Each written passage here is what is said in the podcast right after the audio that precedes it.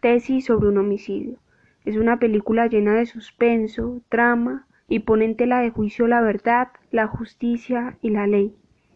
Fue filmada en el año 2013 en Argentina. Tiene una duración de 106 minutos y trata temas de suspenso, crimen y un desarrollo psicológico del cual haremos parte más adelante. A partir de ahora vamos a dar inicio a los sucesos de la película.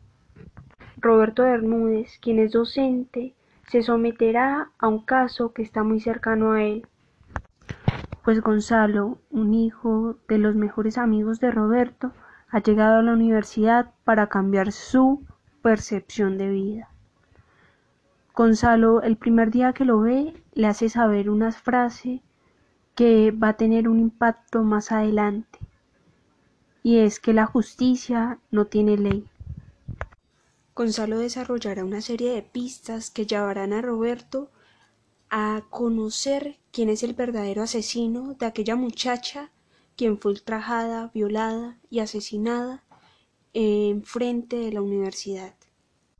Una de esas pistas es un collar que llevaba la mujer y tenía un dije de mariposa, pues Gonzalo se había cerciorado de que este eh, era un paradigma estético y social y que las mariposas podían ser aplastadas y no habría ley que difundiera y repartiera justicia a ello.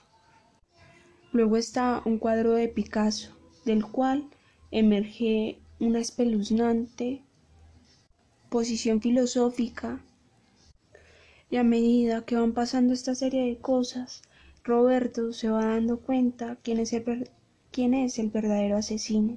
Lo que pasa es que la justicia se queda corta, pues mandan a pues los sucesos y los hechos han dado pie para que se le juzgue a Roberto como culpable de dicho asesinato. Como tal, el final es que Gonzalo queda impune ante la justicia y Roberto, quien asume consecuencias de desprestigio, se da cuenta que al fin y al cabo la ley no aplica para todos los casos, que hay un exceso de objetividad frente a lo que ocurre en la realidad y a lo que está escrito, algo parecido como lo que dice Kelsen. Pues mandan a Roberto a someterse al desprestigio y a una reacción social.